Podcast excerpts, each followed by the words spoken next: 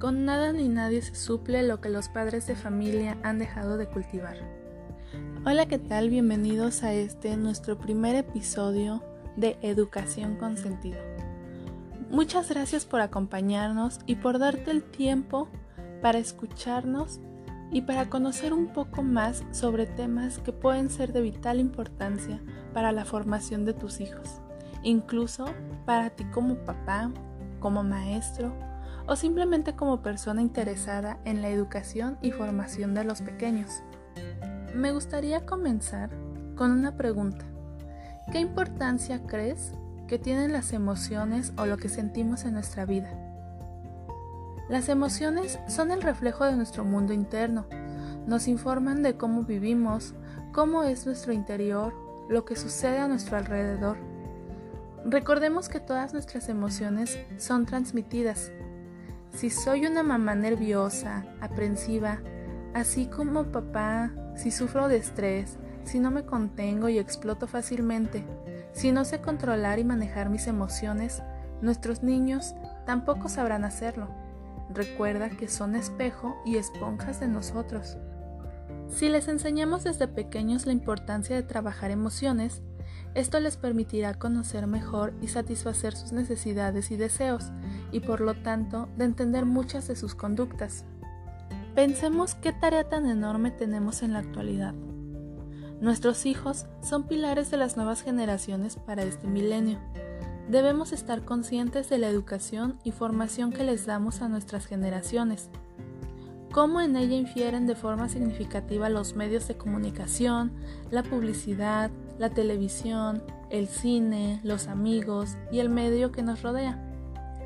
Como mamá o papá, o quien sea que esté a cargo de nuestros hijos, debemos estar alertas de todo lo que sucede a nuestro alrededor, de saber actuar los roles que nos toca desempeñar, iniciando con el de padres y reflexionar constantemente con la pareja sobre todo lo que acontece y cómo debemos salvaguardar la integridad, de cada uno de los miembros de la familia.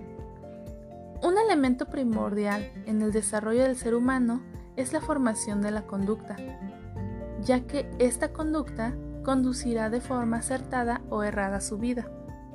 Pero, ¿cómo se educa la conducta? ¿Cómo debemos hacer para estimular conductas positivas? Como padre de familia, ¿qué puedo hacer para preparar a nuestros hijos hoy con la visión de su futuro? Lo primero que podemos hacer es la estimulación de conductas positivas. Es esencial que para una exitosa formación de la conducta se estimulen todos aquellos actos positivos de nuestros hijos que pretendemos reforzar, hasta hacer de ellos una conducta esperada como reacción ante determinada situación. Esto dará como resultado seguridad en sí mismo, autoestima, y el convencimiento de estar actuando siempre de la mejor manera.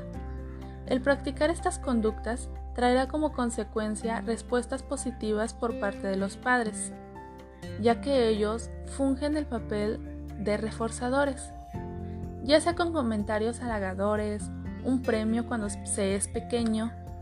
Este es un reforzador necesario que dará a la persona seguridad cuando sea adulto y será su mayor motivación inconsciente para realizar su trabajo y sus responsabilidades en forma óptima. Se ha demostrado que si pasamos de los castigos severos y drásticos, golpes o humillaciones, a estimular positivamente jugando más con los niños, acercándose a ellos, da como resultado la unión entre padres e hijos, aumentando su coeficiente intelectual, así como la mejora de su autoestima. En la actualidad, se ha observado que las nuevas generaciones parecen volverse más inteligentes, pero sus capacidades emocionales y sociales están disminuyendo. Analicemos una situación cotidiana. Nuestro hijo saca malas calificaciones, por lo que recibe nuestro regaño. Sin embargo, llega papá y se lo contamos para que él también lo regañe, y más enérgicamente. Todo para que aprenda bien. Contamos después a nuestras amistades nuestro terrible padecer con estos niños de hoy. Pareciera como si hubiera una especie de competencia entre nosotros para ver quién sufre más. Las malas calificaciones del mes, los reclamos durante todo el día o hasta que haya mejor calificación. En cualquier oportunidad le volveremos a recordar esta falla escolar que tuvo, sobre todo cuando nos pide algún permiso. Cuando llegan las buenas calificaciones respondemos, hasta que por fin ya ves, si puedes, todo lo que pasa es que eres flojo. Díganme si todo lo que hicimos no eran reforzadores. Reforzamos lo malo, lo negativo y lo positivo lo, lo minimizamos, ¿no creen? Si pudieras cambiar estas actitudes por unas más positivas, nos prestaríamos de buena manera a ayudar, además de aprovechar toda ocasión para sacar las conductas positivas de los hijos, ante ellos y ante nuestras amistades, cambiando todo nuestro caos familiar y reforzando ante todo las conductas positivas. Se presentan unos reforzadores positivos que pudiéramos utilizar para la formación de la conducta de nuestros hijos. Cuando nuestro hijo está cerca de nosotros, escucha lo que platicamos a una amiga, a la vecina, a la comadre o incluso en una llamada de teléfono. Debemos aprovechar para comentar las situaciones y acontecimientos positivos de nuestros hijos. De esta manera, les enviamos a nuestros hijos reforzadores positivos y su conducta positiva seguramente aumentará. Debemos cuidar de no decir mentiras ni exageraciones, todo sobre distintas situaciones. También es muy recomendable agradecerles el esfuerzo que hacen en la escuela, la ayuda que da en casa, el buen comportamiento con sus hermanos, con nosotros sus padres y en general. Es común que olvidemos los detalles que han tenido, las buenas calificaciones, los momentos que hemos pasado bien y no se los recordamos. Y lo más triste es que no les decimos lo inmensamente dichosos y realizados que somos por tenerlos a él o ella en especial. Se nos olvida abrazarlos, besarlos, solo porque sí, por nada, porque solamente tengo ese deseo de hacerlo. Brindemos a nuestros hijos un ambiente de amor, apoyo y confianza para formar personas seguras de sí mismas, valiosas y dignas de respeto. Díganme ustedes, les platicaré una situación y ustedes piensen en si era una reacción positiva y qué es lo que el niño pudiera sentir. Nos vamos a imaginar a una persona, a un adolescente. Ese adolescente se queda en su casa porque pues contingencia y escuela desde casa. La mamá sale a trabajar. Cuando regresa, el niño está viendo la tele. El adolescente, perdón, está viendo la tele la mamá llega y le grita que porque está perdiendo el tiempo y no ha hecho nada, cuando lo que no sabe es que el, el joven, el niño, el adolescente, quien sea que nos hayamos imaginado, tu hijo,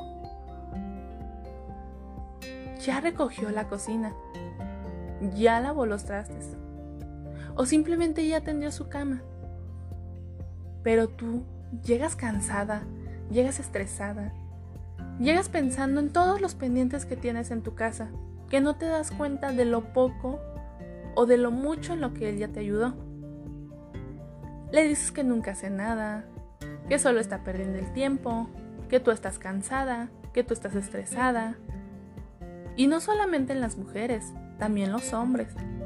Que papá llega del trabajo y le dice que él se mata trabajando, que porque él no busca algún trabajo. Quiero que se pongan a pensar en todo lo que tu hijo o este joven adolescente tiene en la cabeza o le está pasando por la mente en estos momentos.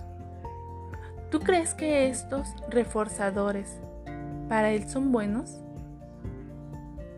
Por eso después tu hijo ya no quiere hacer nada porque simplemente cree que nunca notas lo bueno que hace. Creo que hay muchas conductas que debemos evitar. Ya dijimos las conductas o todas esas acciones buenas que podemos hacer para reforzar una conducta positiva. Pero ¿qué conductas debemos evitar? Tengo una lista que te quisiera dar y que a lo mejor de ahí pudieras sacar algunas con las que más te identifiques, con las que digas esas no quiero que pasen. La número uno es no riñas en presencia de tus hijos. No pelees frente a ellos. No grites frente a ellos. ¿Por qué? Porque solamente estás haciendo que él sienta ese desánimo de que en su casa solo son gritos. De que mamá y papá, cuando están juntos, solo gritan. Esa es una de las principales conductas que debemos evitar, sobre todo cuando están los niños presentes. La número dos, no distingas en afecto a ninguno de tus hijos. Tus hijos no son iguales. Ninguno de tus hijos tiene la misma capacidad ni las mismas habilidades. Cada uno es distinto y cada uno tiene una forma distinta de hacer las cosas. No hagas esa distinción para con ninguno. No les mientas nunca, ni hagas que mientan por ti. Si suena el teléfono y es el cobrador, no le digas, dile que no estoy, porque solamente le estás enseñando que esa conducta es buena. Si yo miento, me, libro de un problema. No les reprendas ni castigues en presencia de extraños. Lo peor que puedes hacer es avergonzar a la gente. Imagina cómo queda su autoestima si tú lo regañas o si tú haces notar algo malo que hizo frente a todos. Y no se diga si es frente a algún primo que siempre dice que todo lo hace perfecto. Debes de tener un tiempo y debes de tener un momento para hacer eso. Ok, se portó mal. Llegando a casa lo arreglan. O en la intimidad lo hablas con él. No insistas solo en los defectos, resalta con mayor énfasis sus cualidades. Tu hijo no solamente es un saco de defectos como a veces lo puedes ver. Tu hijo es un gran tesoro. Está lleno de virtudes. Está lleno de cualidades. Hay algunas que a lo mejor no notas, simplemente por el hecho de que estás cerrado con él. Pero si te pones a ver, tu hijo tiene, tiene muchas cualidades que quizás ni siquiera sabes que existen. Recibe a sus amigos en casa. Es mejor que tú conozcas a sus amistades a que él te diga que va a salir y que no sabes ni con quién va ni a dónde va. Crea ese lazo de confianza para con ellos. Contesta con gusto y atención toda pregunta hecha por ellos. Esto pudiera suceder cuando son pequeños un ejemplo podrían ser esos famosísimos terribles dos.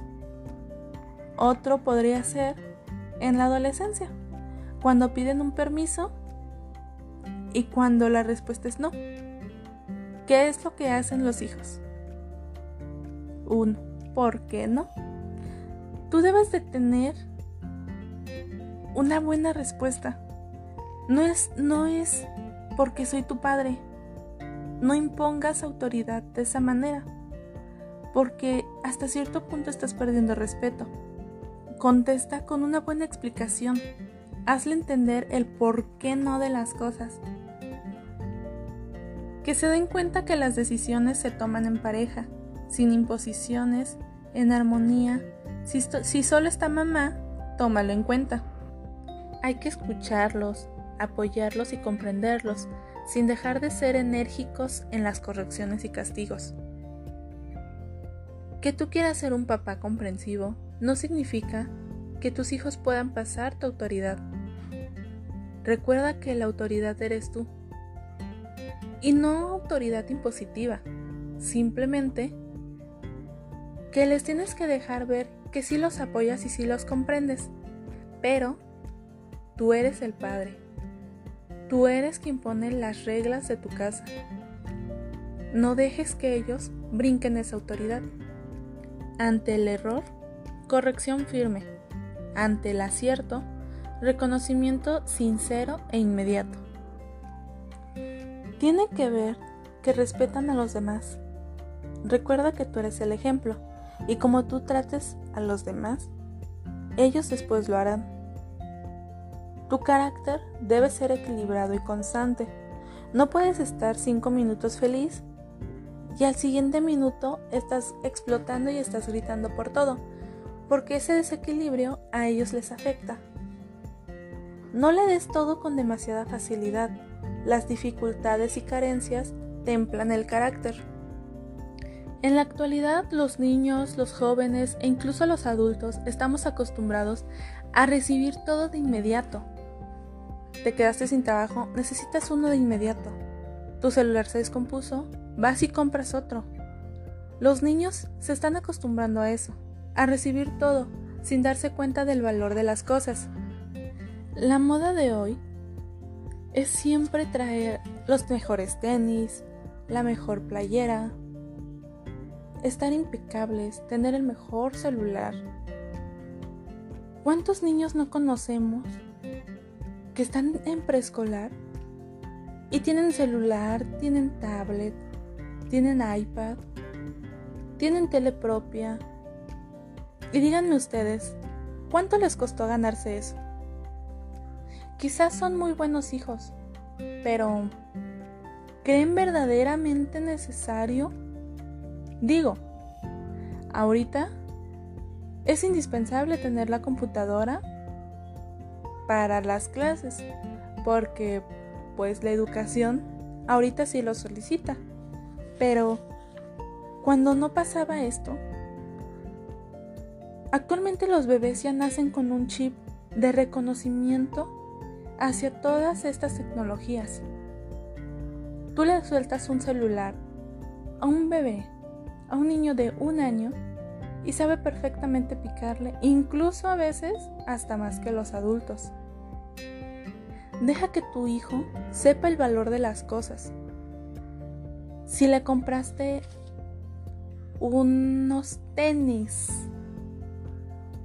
y no los cuida y a la semana ya se le rompieron, no vas a ir corriendo a comprarle otros. ¿Por qué?